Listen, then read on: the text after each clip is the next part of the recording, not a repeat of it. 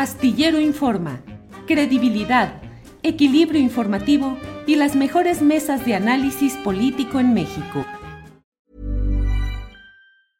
I'm Sandra, and I'm just the professional your small business was looking for. But you didn't hire me because you didn't use LinkedIn jobs. LinkedIn has professionals you can't find anywhere else, including those who aren't actively looking for a new job but might be open to the perfect role, like me. In a given month, over 70% of LinkedIn users don't visit other leading job sites. So if you're not looking on LinkedIn, you'll miss out on great candidates like Sandra. Start hiring professionals like a professional. Post your free job on linkedin.com/people today. It's that time of the year. Your vacation is coming up. You can already hear the beach waves, feel the warm breeze, relax, and think about work. You really, really want it all to work out while you're away. Monday.com gives you and the team that peace of mind. When all work is on one platform and everyone's in sync, things just flow wherever you are. Tap the banner to go to Monday.com.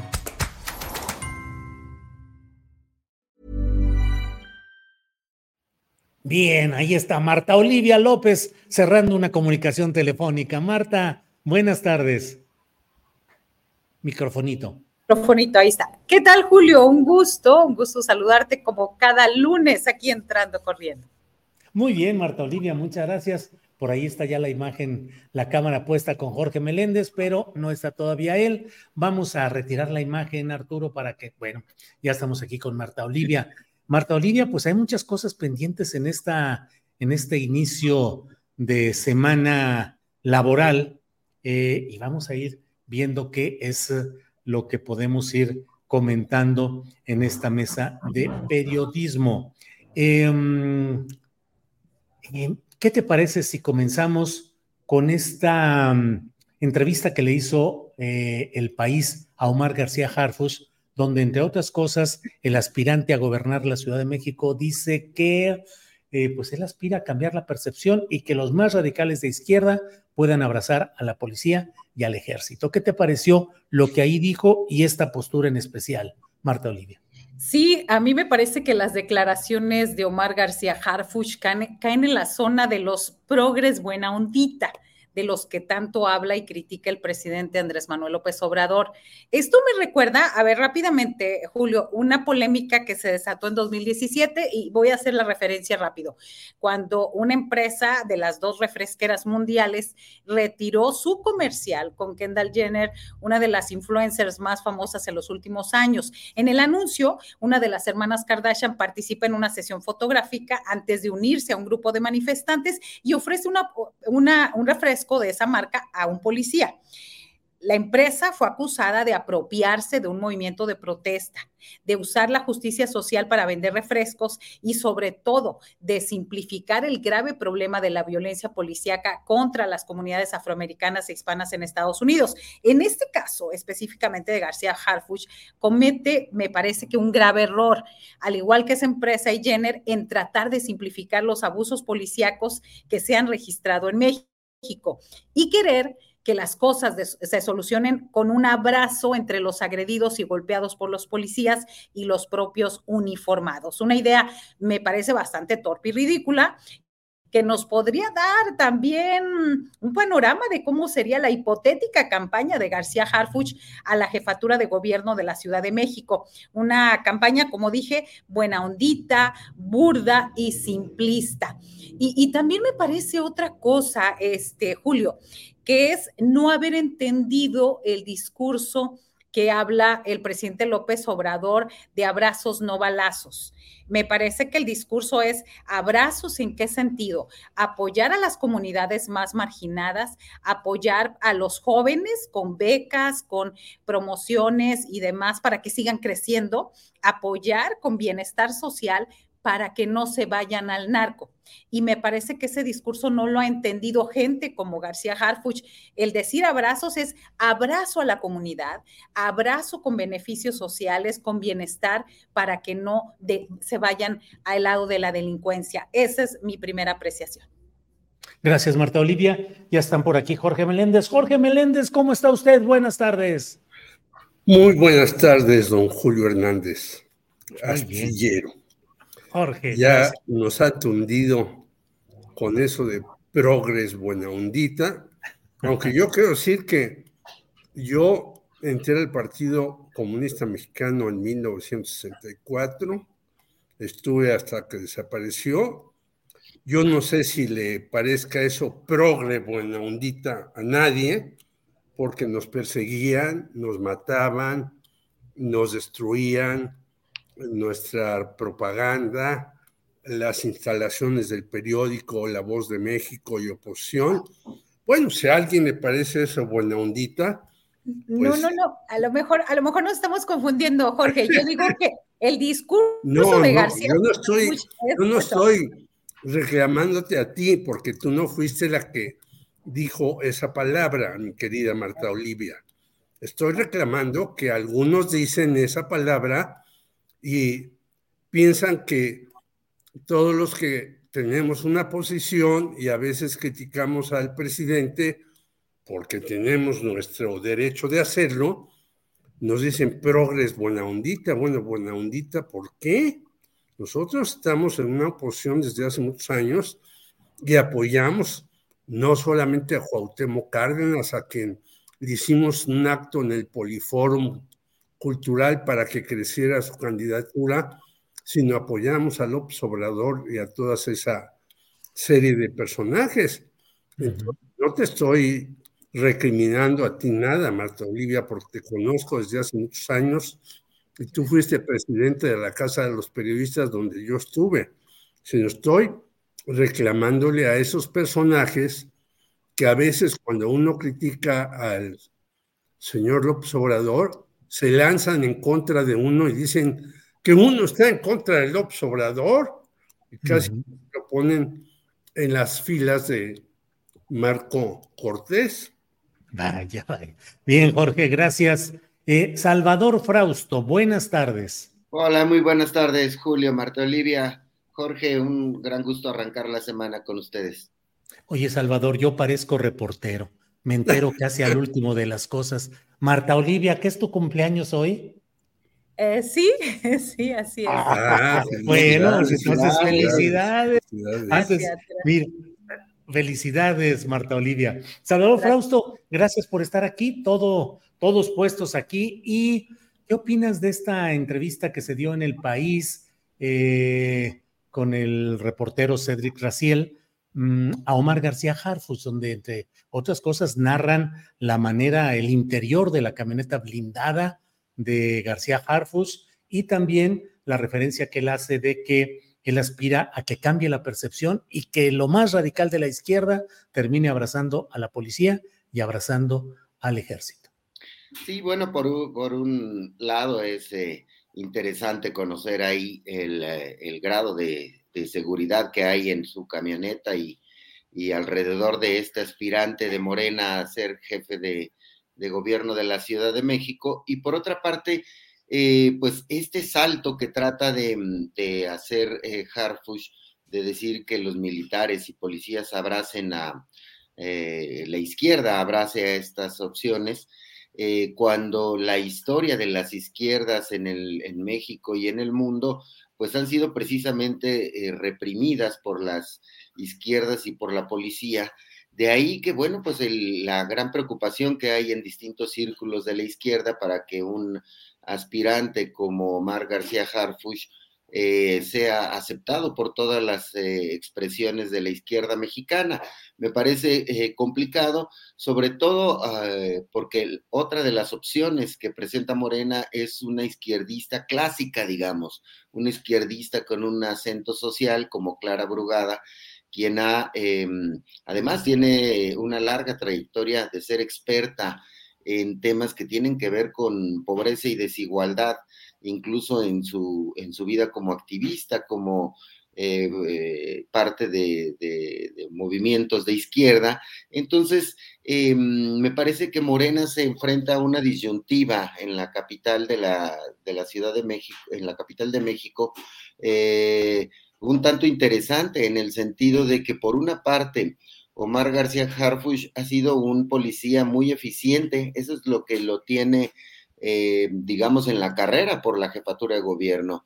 eh, al haber disminuido más o menos el 50% los delitos de alto impacto y de manera importante delitos como los homicidios o como los feminicidios, entre otros delitos, la, o la, el secuestro, por ejemplo, tiene una disminución muy fuerte durante la gestión de Harfush. Eso lo habilita, lo pone en el radar, en el interés de los ciudadanos, incluso em, rebasa, digamos, la, al voto tradicional de izquierda y alcanza a ser atractivo Omar García Harfuch para mucha parte de las, de las clases medias en la capital del país y lo pone a competir, como decíamos, con una candidata, una aspirante a jefa de gobierno, pues muy clásica, que parecería la continuación natural de, los esfuerzos que hizo eh, Claudia Sheinbaum en esta capital y de pues la tradición que viene desde Cuauhtémoc Cárdenas,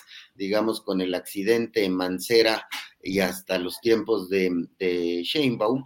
Así que la disyuntiva eh, me quedo muy interesado, sobre todo cuando platico con colegas eh, o académicos de izquierda o, reporteros y periodistas eh, identificados con las alas, las distintas gamas del progresismo, los progresistas buena ondita y los que sean menos o más buena onditas.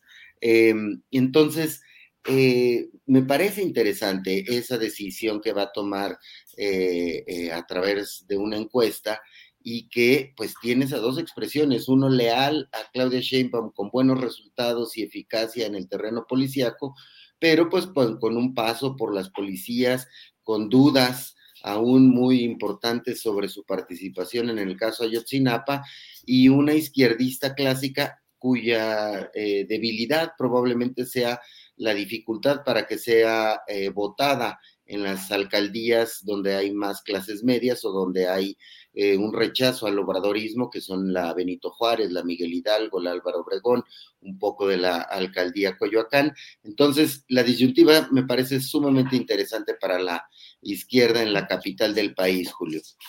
Bien, Salvador, gracias. Eh, Marta Olivia, se realizó una visita muy especial de Claudia Sheinbaum a Villahermosa, Tabasco, que llevaba como veintitantos días que se había pospuesto. Pues parecía el momento pues, casi obligado de que Adán Augusto López Hernández, exgobernador de Tabasco, jefe de una de las facciones que se están peleando la candidatura, el relevo a ese mismo gobierno, para que asistiera a un acto con Claudia Sheinbaum, que lo había nombrado coordinador político de la campaña, aunque no ha ejercido de la virtual campaña, aunque oficialmente sea otra cosa pero Adán Augusto no se ha aparecido en ninguno de los actos de Claudia Sheinbaum. Desde el día en el cual se le entregó eh, la constancia de ganadora del proceso interno de Morena, ni a ese acto asistió y de ahí en adelante no ha vuelto a asistir. ¿Qué te parece lo sucedido en este esquema de lo que está pasando en Tabasco y también, bueno, de las coordinaciones que nombró em, Claudia Sheinbaum y pues que a Ricardo Monreal no se le ha vuelto a ver. Eh, Gerardo Fernández Noroña ha estado enfermo y ha estado en su casa, pero en fin, ¿cómo ves todo esto, Marta Olivia?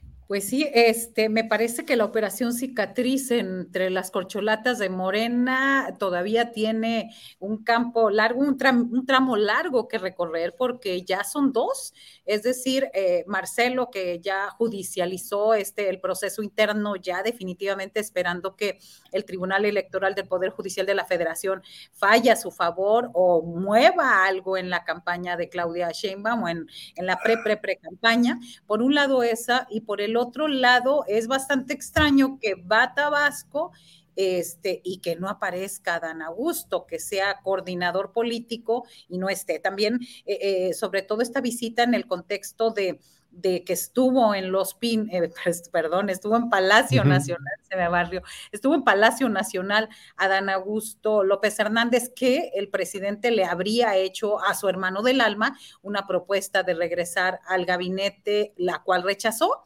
No fue mucho tiempo, fueron menos de 45 minutos, y esto abre posibilidades de que no se ha negociado lo suficiente, no se ha cabildeado lo suficiente y esto manda pues una mala señal. Eh, si estamos hablando de esto, de que Ricardo Monreal está, pero no está, de que Gerardo Fernández Noroña está enfermo, pues, o están bastante confiados, Julio, de lo que pueda pasar o están eh, tomando hasta vacaciones de más, porque vimos a Dan Augusto con barba y demás, con un look bastante este, de vacaciones, de vacaciones. Entonces, me parece que manda una señal de que todavía no se han puesto de acuerdo qué cargos, qué lugares, qué espacios, qué incluso eh, platicaba yo hoy por la mañana con un personaje que estuvo apoyando a Marcelo Ebrard y ellos están apostando a llegar hasta las últimas consecuencias en judicializar el proceso proceso interno. Así que, pues no, no habla muy bien, no, no habla muy bien de las negociaciones o de quién está encabezando estas pláticas. Bien, Marta, gracias. Eh, Jorge Meléndez, eh, Claudia Sheinbaum insistió en su discurso en Villahermosa de este domingo, dijo, el único riesgo para Morena es la división. Y en otra parte del discurso dijo, en Tabasco no hay lugar para la división y elogió pues en esos uh, giros verbales, Jorge, que a veces los políticos nos dicen que algo sí está sucediendo cuando nos dicen que no está sucediendo. Y entonces eh, Claudia insistió en decir, porque hago un reconocimiento a Dan Augusto López Hernández, que nos está ayudando mucho, que está trabajando con nosotros, que bla, bla, bla. ¿Qué opinas de todo esto, Jorge Meléndez? Bueno, regreso rápidamente a lo de abrazos y lo que nos estamos nosotros, la izquierda, es información. Información del ejército. Eso lo necesitamos no de ahora, que es urgentísimo, sino desde antes. ¿Quiénes nos reprimieron? ¿Por qué nos reprimieron? No solamente fue Nazararo, no solamente fue los generales este, Abarca y los demás con los vuelos de la muerte, sino qué hicieron, cómo lo hicieron, de qué manera lo hicieron. Bueno, cierro ese capítulo y no necesitamos abrazos, sino información. Y el segundo asunto, creo que hay un, una serie de contradicciones. Ya lo decía bien Marta Olivia. Y hoy en la mañana eh, leí que el señor Marcelo Ebrard dice, no me voy de Morena, voy a seguir aquí peleando, etcétera, etcétera, etcétera.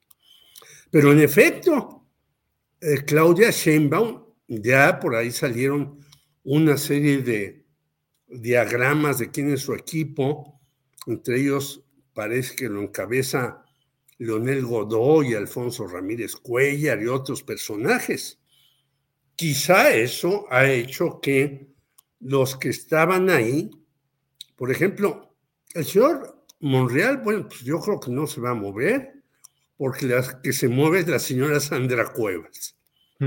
Pero este, el señor Adán Augusto va a Palacio, abraza a su hermano del alma, dice que se incorpora y vuelve a estar ausente.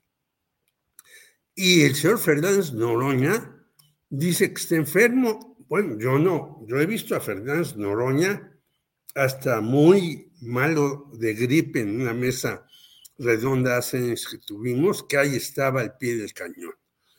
Entonces yo creo que hay una serie de contradicciones muy serias en este equipo que va rumbo a la presidencia del 2024, que la señora Sheinbaum debe de resolver porque anda recorriendo el país, anda haciendo reuniones aquí, allá y acullá, pero hay muchas contradicciones que nosotros deberíamos de ver resueltas para que esto camine realmente de manera notable. Si no, estas contradicciones van a estallar. Alguien por ahí dice, bueno, está bien que sea Omar García Harpuch, pero la jefa de campaña que sea la señora Clara Brugada. Pues yo creo que no, hay que hacer las cosas más claras, más serias, más abiertas y no hacer toda una serie de enroques como en el ajedrez porque si no les puede parecer o les puede resultar, perdón, un ajedrez fatal en donde eh, se coman entre ellos mismos. Por lo tanto, yo veo que la señora Clara, eh, perdón, la señora Claudia Sheinbaum avanza, avanza, va a tal lugar y se reúne con eh, personajes y hace el apoyo a fulano de tal y va a Tabasco y dice Javier May y demás, pero adentro hay contradicciones muy serias y pueden estas resultar fatales en el mediano y en el largo plazo. Gracias, Jorge. Em, Salvador Frausto, ¿cómo ves este tema de pues em, los uh, laberintos internos en las coordinaciones eh, designadas por Claudia Sheinbaum y el caso específico de eh, Tabasco, donde unos dicen que eh, Adán Augusto López Hernández está retirado de la política y dedicado a asuntos familiares, y otros dicen que está presionando para tratar de que la candidatura al gobierno de Tabasco por Morena quede en su grupo y no en el de Javier May, que es su contrincante interno. Salvador, ¿qué opinas? Sí, me parecen los estertores em, naturales de las sucesiones presidenciales, siempre los em, aspirantes que no llegan a obtener em, la candidatura, eh, pues tienen que darles posiciones menores y el problema es que ya se habían visto algunos en posiciones más importantes y eh, lo que está ocurriendo detrás de la puerta, detrás de las ventanas de Morena, es que eh, están negociándose pues las, eh, eh, los espacios políticos de un pastel enorme que ha construido el obradorismo desde 2018. Es impresionante, digamos, el fenómeno de este partido, incluso algunos internacionalistas lo han, lo ven con mucha sorpresa, sobre todo en el extranjero, como un partido nuevo eh, obtiene 22 gubernaturas, 23 gubernaturas en, cinco años.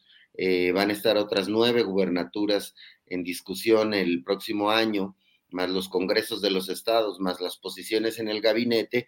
Y eh, en el caso concreto de Adán Augusto, pues según vimos hace varias semanas que algunos periodistas habían ya dado por hecho que Adán Augusto López iba a ser el una especie de, presidente de Morena y coordinador de la campaña, y, eh, no ocurrió así, más bien se quedó Mario Delgado eh, como esa figura al frente de Morena, con una cercanía muy evidente y clara con, con Claudia eh, Sheinbaum, y pues las posiciones no han quedado claras para Dan Augusto, para Ricardo Monreal, y por lo que vemos incluso para Gerardo Fernández Noroña, eh, pero tendrán que resolverse, me parece que en, la repartición del pastelote que les está dejando el obradorismo a estos protagonistas de la sucesión presidencial, a mí me parece que incluso el propio eh, Marcelo Ebrard sigue coqueteando con todos lados, esperando ver dónde está la mejor opción para él y, eh, y se va a resolver en las posiciones en el gabinete y las posiciones para sus equipos en el Congreso y en las gubernaturas. Eh, sí, ya se prolongó, siguen pasando las semanas y resulta pues complicado eh, para la discusión interna dentro de Morena y para las movilizaciones que requiere una campaña eh, política, que no participe Adán Augusto, que no esté ahí Ricardo Monreal, Em, porque mm, hacia dónde se van a mover esas expresiones. Una especie de campañas de, brazos caídos es lo que estamos eh, viendo. Dicen que apoyan, pero no, no se ve con decisión ningún tipo de apoyo. Y por otro lado, pues Claudia Sheinbaum em, me parece que tiene la mirada puesta en que sea eficaz sus eventos, que estén, eh, eh, que haya gente, que haya convocatoria, que esté teniendo presencia y por lo pronto lo está logrando, quizá más por ineficacia del otro lado, ¿no? Porque Xochitl sigue también, si hay una falta de coordinación o de integración, más bien, de las corcholatas eh, que no ganaron en la campaña de Claudia, del lado de, de Xochitl, pues el desorden es aún mayor, ¿no? Entonces, pero es natural, me parece que es del momento en el que se están acomodando las piezas eh, detrás de las aspirantes presidenciales, Julio. Bien, Salvador. Eh, Marta Olivia, vienen ya, eh, ya hubo la inserción de nuevos nombres en las baterías de aspirantes a las gubernaturas de nueve entidades federativas. En la Ciudad de México solo se agregó a Miguel Torruco, hijo del secretario de Turismo. Lo digo hijo porque tienen los mismos primer nombre y apellido. Em, pero pues ahí viene ya toda el jaloneo por estas decisiones que se darán dentro de algunos días. ¿Qué opinas de lo que está pasando en Morena? ¿Qué puede preverse? ¿Unidad? ¿Rupturas? ¿Cómo la ves, Marta Olivia? Sí, eh, yo resumiría la lista de aspirantes de Morena a las gubernaturas que ya se eligen el próximo año como eh, me parece que son, eh, la mayoría son incondicionales del obradorismo, políticos que se acomodaron a los intereses de la cuarta T en un segundo grupo y personajes que son populares en sus estados y que podrían generar cierto arrastre político el próximo año. Y me refiero al caso de Chiapas, donde está la empresaria que debutó en la política hace un par de años, Patricia Armendariz, a quien catalogaría como una de las incondicionales y más cercanas aliadas de López Obrador. Está también el senador Eduardo Ramírez, del grupo del también senador y figura fuerte del Partido Verde Ecologista de México, Manuel Velasco. Al jaguar negro, como le dicen a Ramírez, lo acusan de acomodarse y aliarse con quien considere eh, le vaya a ofrecer continuidad en su carrera política. Y si eso significa que tiene que estar cerca de la eh, cuarta T en los próximos meses, pues no dudará en hacerlo. También destaca a Sacil de León, la senadora que llegó por el, desaparecido Partido Encuentro Social, una organización política más cercana al conservadurismo que a las ideas de izquierda. En Ciudad de México, pues ya hemos hablado suficientemente sobre eh, García Harfuch, Clara Brugada, ahora Torruco, hijo. Este, también está el ex subsecretario de Salud eh, López Gatel y, y, entre otros, ¿no? Está también eh, en Guanajuato, me voy a Guanajuato, un estado en el que se ha negado definitivamente a Morena y donde creo que la campaña va cuesta arriba. Llama la atención de la senadora Antares Vázquez y del ex titular de la Profeco, Ricardo Sheffield, quien ya contendió por la gubernatura guanajuatense y que perdió por más de 20 puntos porcentuales en 2018 ante el panista Diego Sinué, actual gobernador. Y en Jalisco eh, me llama la atención la inclusión del diputado federal de Morena y padre del piloto de la Fórmula 1, Sergio Checo Pérez. Me refiero a Toño Pérez Garibay. Y también veremos si le alcanza a Carlos Lomelí, que ya perdió ante Enrique Alfaro en 2018. Por último, en Yucatán, Está la sorpresa del expriista Jorge Carlos Ramírez Marín, un amplio crítico del obradorismo que ahora pues actúa de forma eh, muy pragmática y oportunista para buscar algo que se le negó al PRI, es decir, la gubernatura de su estado. Bien, Marta Olivia, gracias. Eh, Jorge Meléndez, ¿qué opinas de toda esta eh, carrera interna que se está dando en Morena, sus aliados? La oposición rumbo a las candidaturas a gubernaturas. ¿Qué es lo que detectas? ¿Qué te parece relevante? Por favor, Jorge. Bueno, empezaría por Puebla, donde yo ando por acá. Acá parece que la final va a ser entre los primos, Ignacio Mier y Alejandro Armenta, y tienen un rival difícil, porque ya Eduardo Rivera del PAN levantó la mano y es un presidente municipal que tiene muy buena aceptación entre la gente poblana, que francamente sigue siendo muy conservadora en muchas cosas. Y bueno, cualquiera de los primos la tiene difícil, aunque han gastado a pasto los dos primos, ¿no? Y por ahí se menciona a un señor Julio Huerta, que parece que está muy cercano a Claudia Sheinbaum y por ese hecho lo ponen por ahí. Me iría a Yucatán porque ya lo mencionó Marta Olivia. Bueno, este señor Ramírez Marín me parece de vergüenza absoluta, porque junto con Rosario Robles no resolvió en Guerrero el asunto de los huracanes Ingrid y Manuel, que tienen como 15 años o 20 años en un desastre a quienes sufrieron estos huracanes.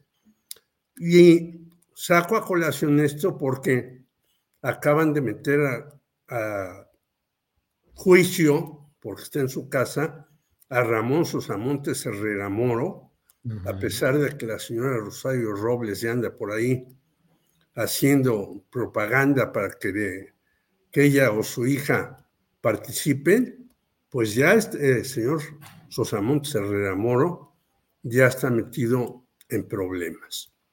Creo que en Jalisco, eh, si apuntan bien los del movimiento ciudadano, quien sea de Morena no tiene muchas posibilidades de ser, pero eh, quizás el eh, papá del Checo Pérez, como decía Marta Olivia, pueda tener alguna posibilidad, porque este tipo de, de cuestiones, ya lo vimos con el señor Cuauhtémoc Blanco en Morelos, son impresionantes. La gente se va con este tipo de cuestiones.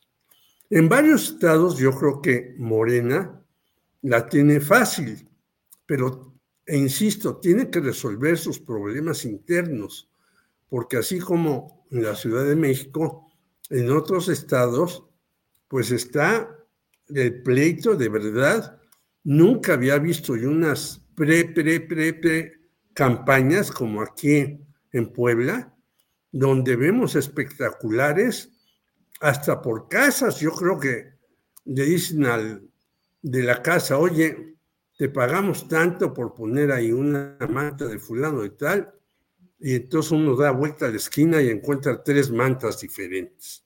Es decir, a mí lo que me tiene preocupadísimo es que se está gastando dinero por montones. ¿Quiénes lo están haciendo? A lot can happen in the next three years. Like a chatbot may be your new best friend. But what won't change? Needing health insurance. United Healthcare Tri Term Medical Plans are available for these changing times. Underwritten by Golden Rule Insurance Company, they offer budget-friendly, flexible coverage for people who are in between jobs or missed open enrollment. The plans last nearly three years in some states, with access to a nationwide network of doctors and hospitals. So for whatever tomorrow brings, United Healthcare Tri-Term Medical Plans may be for you. Learn more at uh1.com. It's that time of the year. Your vacation is coming up. You can already hear the beach waves, feel the warm breeze, relax and think about work. You really, really want it all to work out while you're away. Monday.com gives you and the team that peace of mind. When all work is on one platform and everyone's in sync, things just flow wherever you are. Tap the banner to go to Monday.com.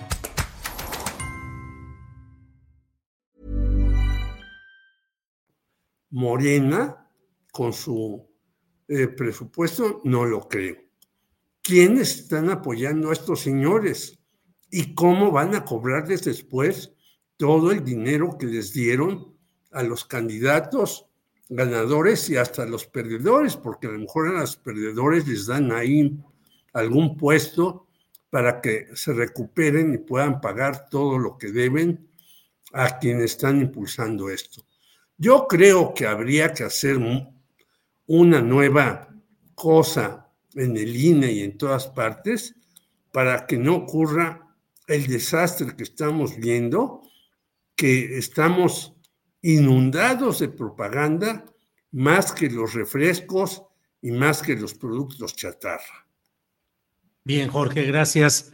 Em, Salvador Frausto, ¿cómo vas viendo esas internas de Morena, la incorporación de nuevos personajes a la batería de los encuestables?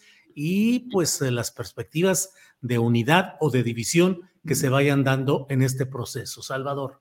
Eh, me llama la atención uno que el PT y el Verde están muy disciplinados.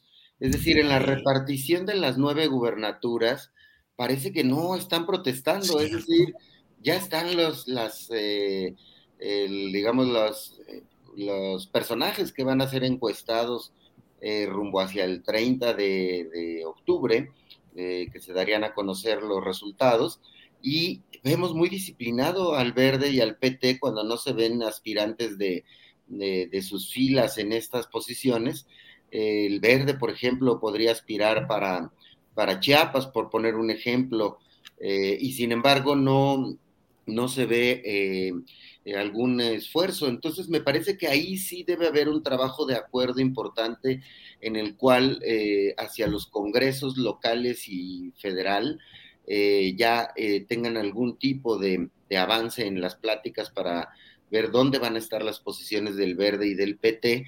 Em, y que pues la, lucha sea entre los aspirantes pues que ya están ahí em, en las listas que van a, a, ser encuestadas frente a la población, por una parte.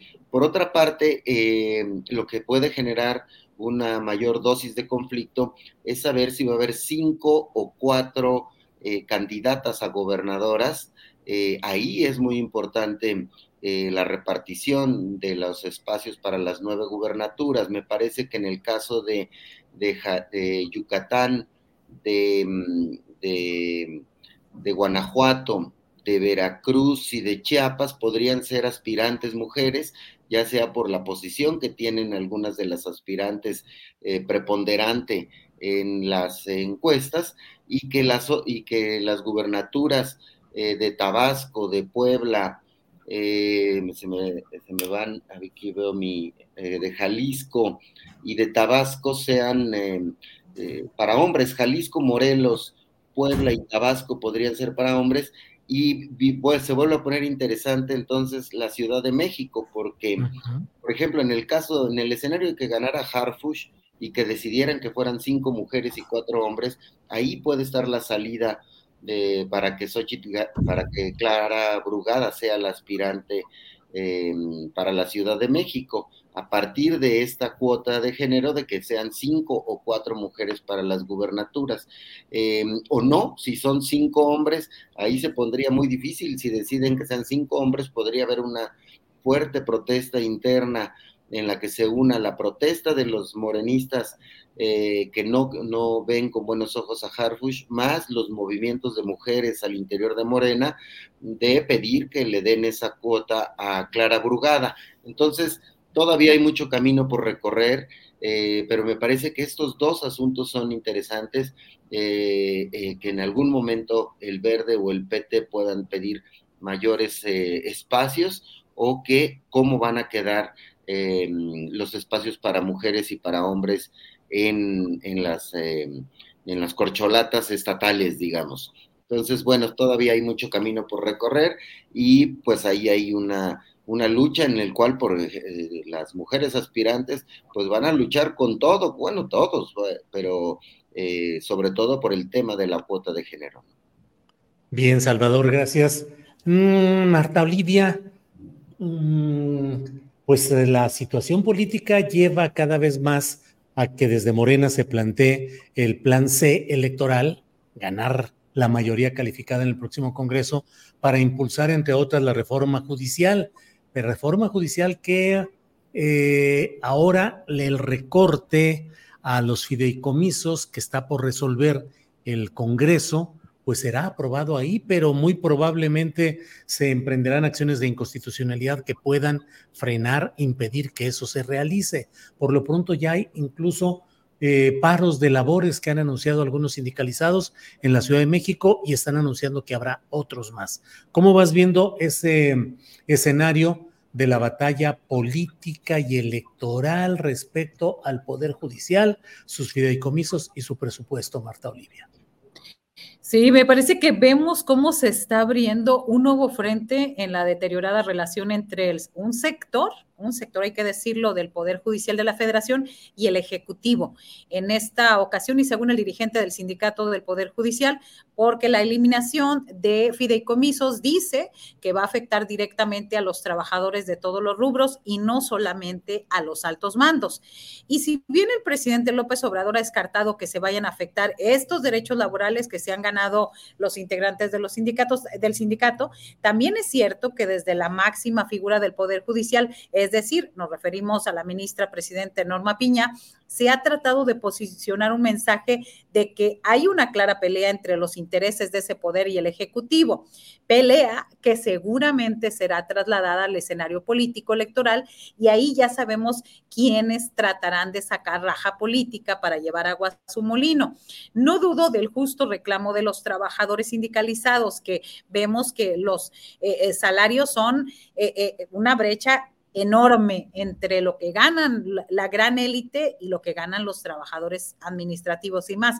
Sí pueden ser afectados eh, por la eliminación de estos fideicomisos, pero también es cierto que esto abona al pobre desempeño de los trabajadores del Poder Judicial para impartir y garantizar justicia en el país. Es decir, y también en ese momento todo lo que tenga que ver con pugnas al interior de entes, de organizaciones, de poderes, indudablemente va a haber quien aproveche la coyuntura para decir, para denostar, para ganar un bando. Ahora sí que a favor, a favor de este, del Ejecutivo o en contra, que es la oposición. Y me parece que los más afectados son los trabajadores que sí eh, ganan sueldos ínfimos y que no, no tienen que, no todos son este, ministros, no todos son la gran élite del Poder Judicial. Bien, Marta Olivia. Em, Jorge Meléndez, ¿cómo ves esta nueva etapa, esta nueva fase de la batalla judicial, la batalla política y electoral relacionada con el Poder Judicial? Jorge. Yo, en principio, creo que es importante que se dé. Los poderes judiciales en el mundo, salvo excepciones, Giovanni Falcone y otros eh, jueces que han realmente hecho su trabajo para combatir a las mafias y a los malosos y a todo esto, los poderes judiciales en el mundo sabemos, y en Estados Unidos lo vemos clarísimamente con quienes puso como eh, jueces en la en el tribunal allá, lo que llamaríamos la Suprema Corte de Justicia de Estados Unidos, el señor Donald Trump, son de un reaccionarismo terrible en contra del aborto, en contra de la escolarización de los afroamericanos, en contra de los mexicanos, bla, bla, bla. Y en Latinoamérica hemos visto cómo el Poder Judicial ha luchado en contra de los presidentes progresistas, ¿no? En Argentina, en Perú, en Chile, etcétera.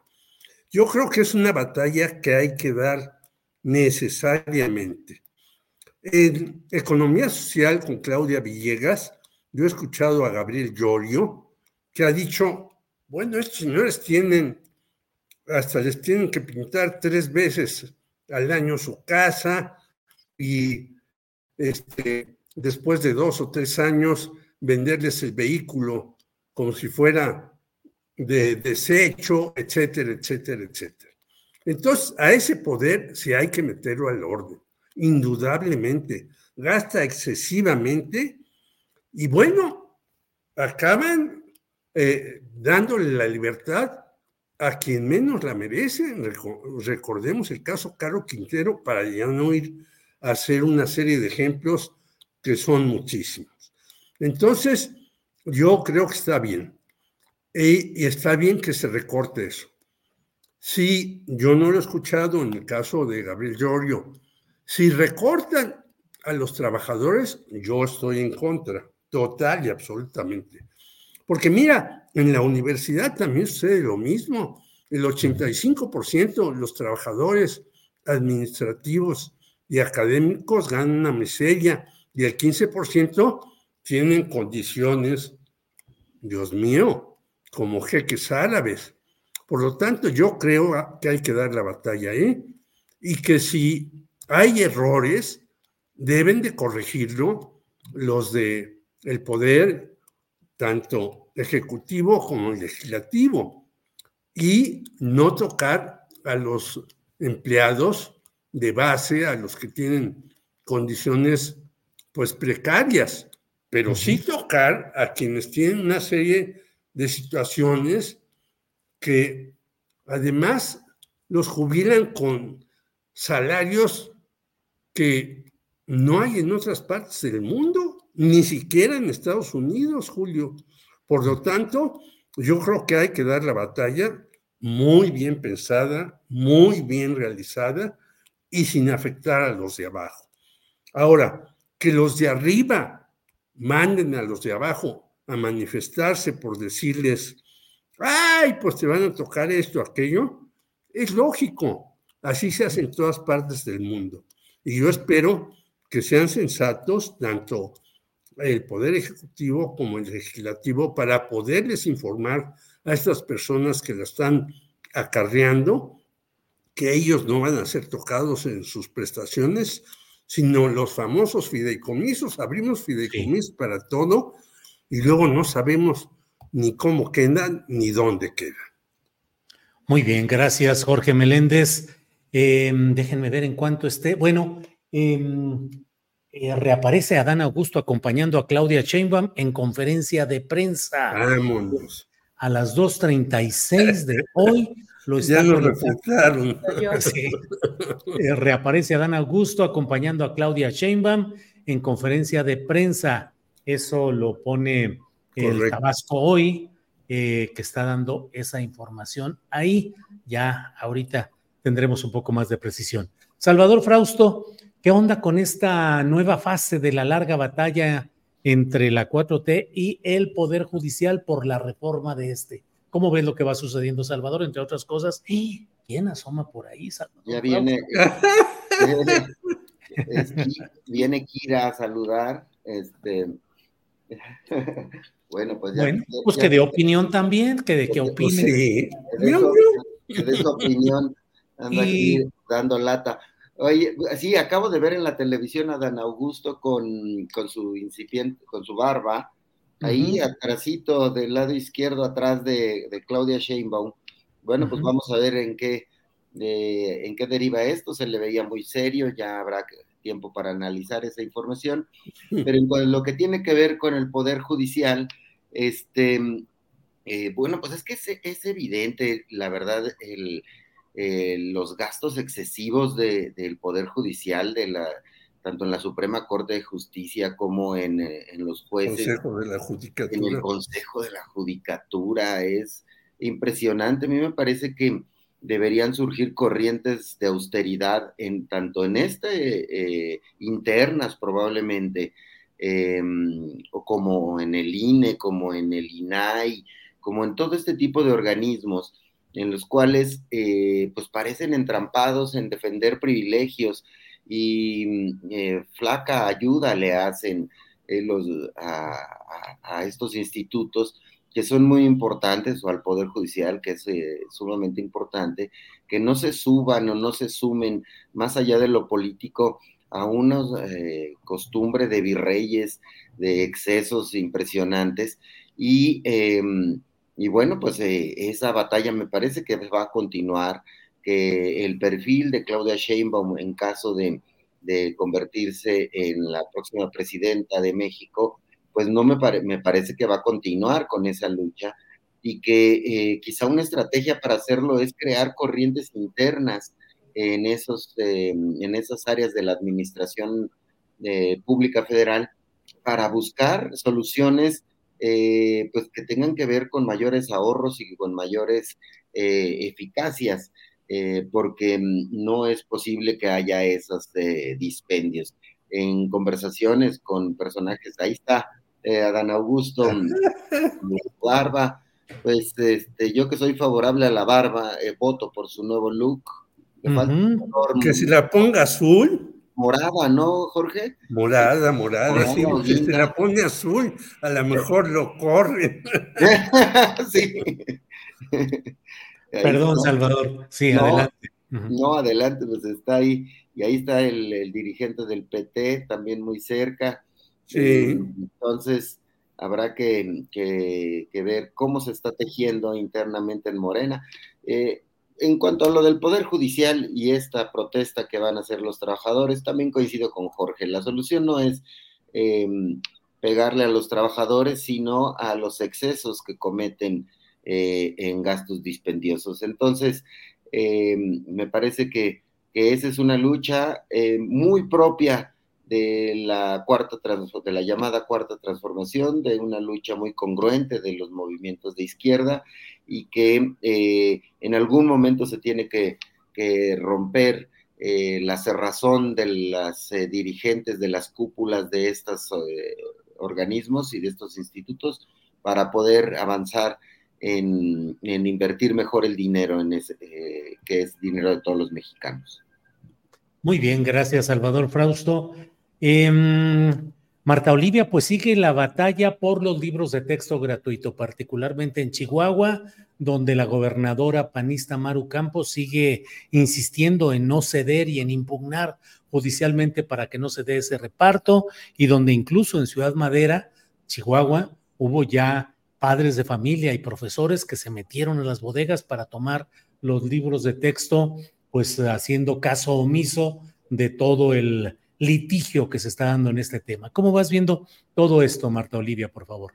Sí, creo que, que la oposición en México está buscando nuevas figuras eh, a partir de, pues, desde que no levanta o no pues si no levanta Xochil Gálvez. Y me parece que parte del Partido Acción Nacional está buscando esas figuras y esos problemas para emerger o tomar como banderas. Maru Campos y el gobierno de Chihuahua con sus acciones para no entregar los libros de texto gratuito bajo la falsa premisa de que están plagados de errores y de que promueven ideas que van en contra del sano desarrollo de los niños y adolescentes, así lo han dicho, me recuerda a lo que alguna vez dijo Carlos Monsiváis sobre la derecha. La derecha en México dijo, textual, es arrogante, atrasada, represiva y estúpida. Este tipo de decisiones por parte de la gobernadora de Chihuahua también retrata de cuerpo entero lo que ha sido el PAN y su estrategia para regresar al Ejecutivo Federal. E, este, es decir, oponerse a todo lo que se haga desde el gobierno central y decir que ellos tienen una mejor forma de hacer las cosas. Sin embargo, no se ve la otra parte no se ve la otra propuesta. ¿Les va a funcionar en el 24? Eso lo veremos. Eh, creo que esto es parte de, de hacer este, de emerger nuevos liderazgos.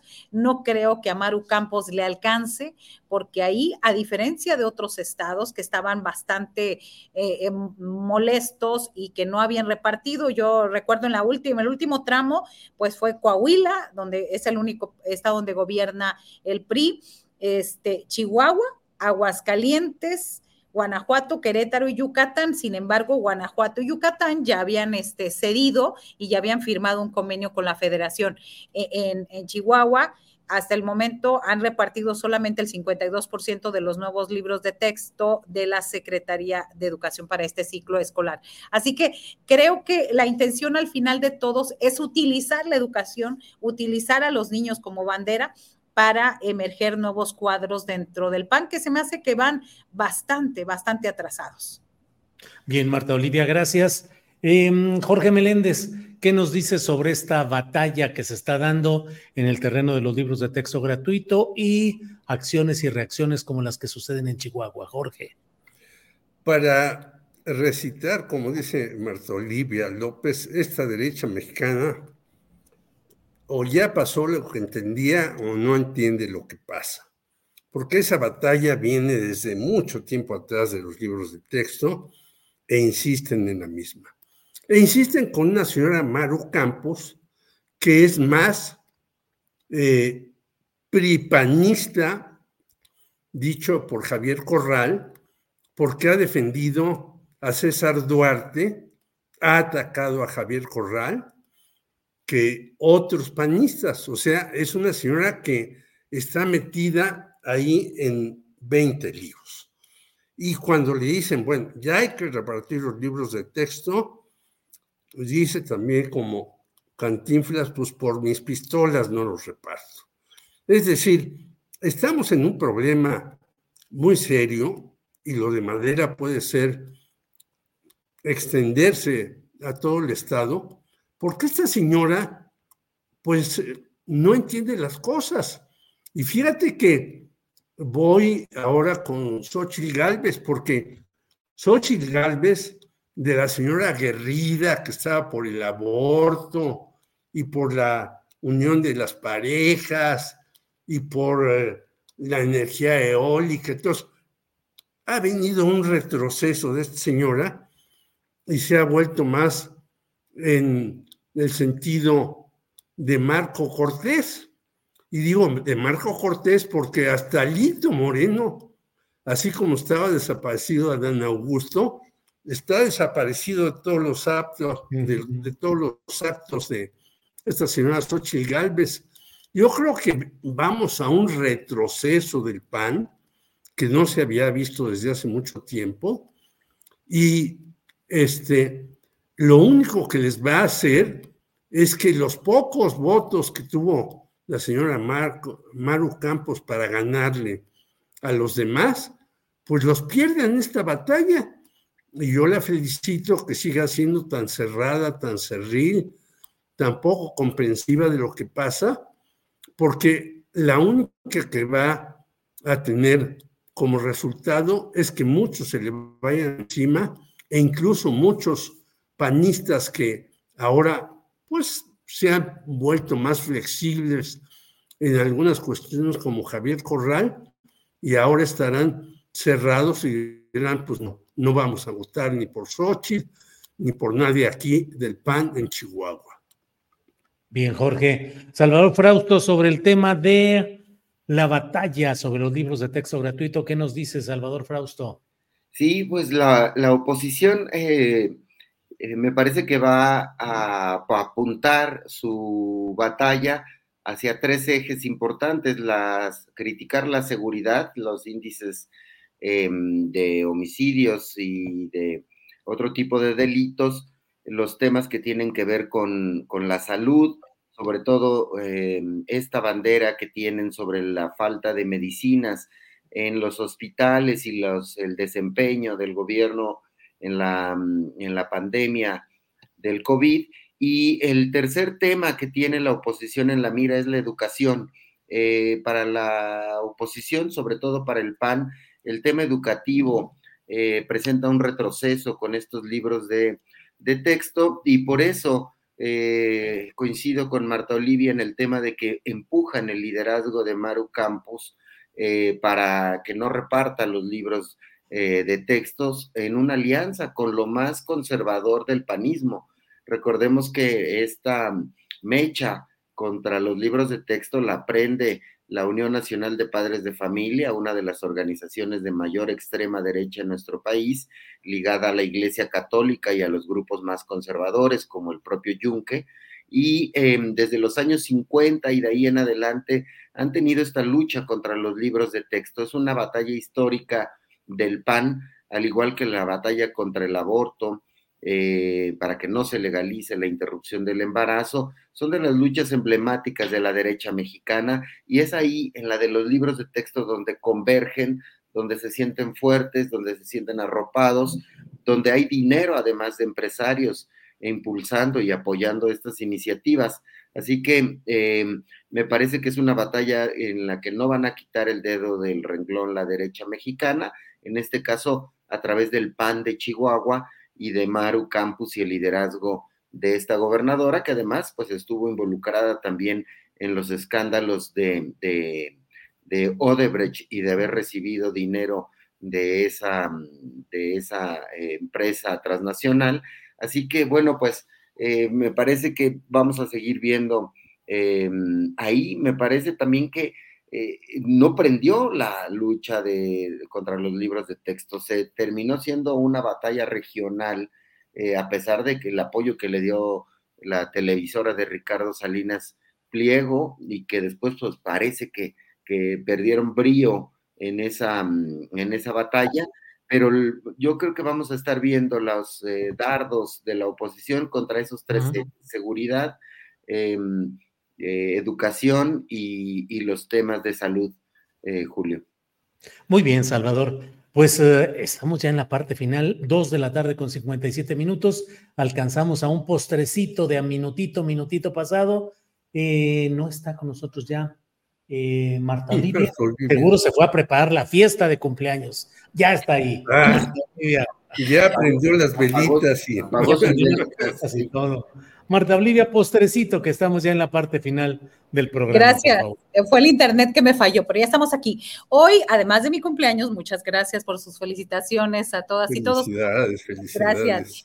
Hoy es el Día Mundial de la Alimentación. Ojo, en nuestro país el sobrepeso y la obesidad afectan a más del 75% de las personas adultas y al 35% de la población infantil. Estados Unidos y México nos vamos el 1-2, Estados Unidos el primer lugar, México el segundo. Hace falta mucha educación, mucha salud y mucha prevención para esto. Este es mi postrecito. Muy bien, Marta Olivia, muchas gracias. Jorge Meléndez, postrecito, por favor. Postrecito, vi la entrevista que le hiciste a Hernán Gómez Bruera acerca del apoyo a Omar García Harpuch y dice que la que apoya a Omar García Harpuch es Rosa Isela Rodríguez. Pues me parece que el señor Gómez Bruera ni ha escuchado a Claudia Sheinbaum, ni ha escuchado a López Obrador, ni he escuchado a Mario Delgado, ni he escuchado a muchos otros que son realmente los que han apoyado a Omar García Harfuch, y le diría que vea uno de los programas tuyos para que se dé cuenta de cómo anda desencaminado. Bien, Jorge, gracias. Em, Salvador Frausto, para cerrar, postrecito final.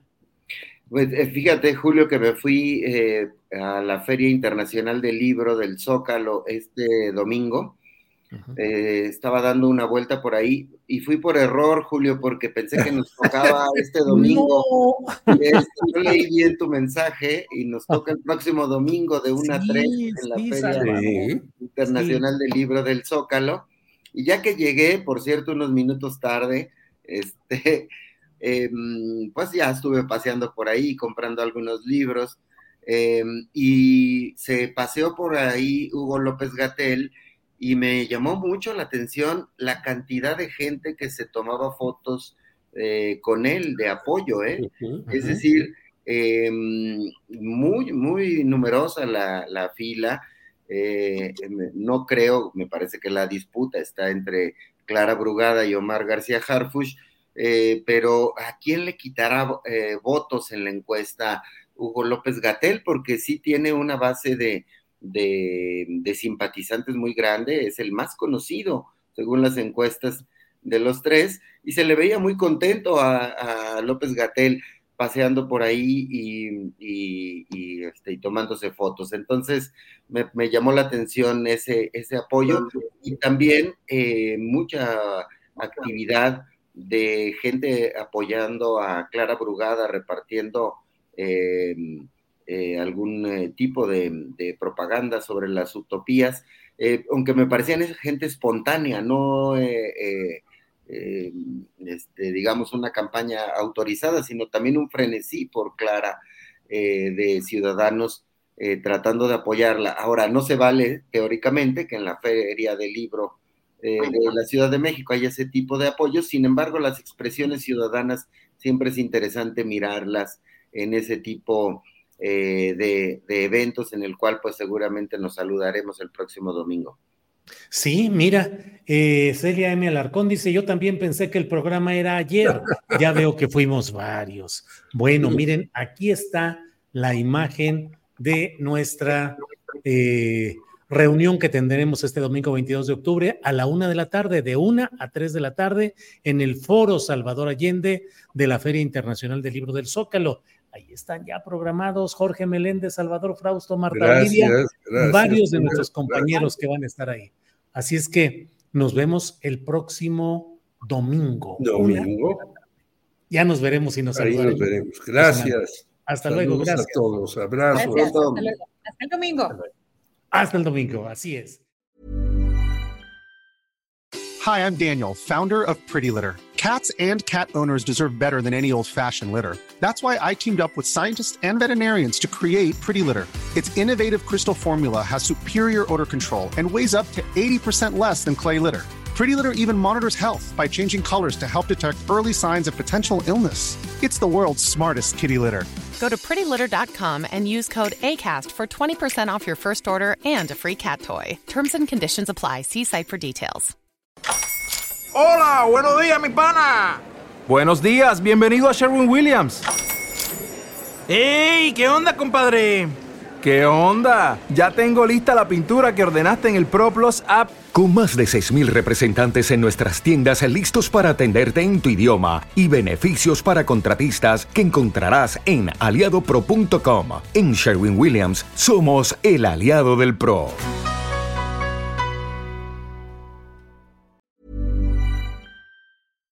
Para que te enteres del próximo noticiero, suscríbete y dale follow en Apple, Spotify, Amazon Music, Google o donde sea que escuches podcast. Te invitamos a visitar nuestra página julioastillero.com.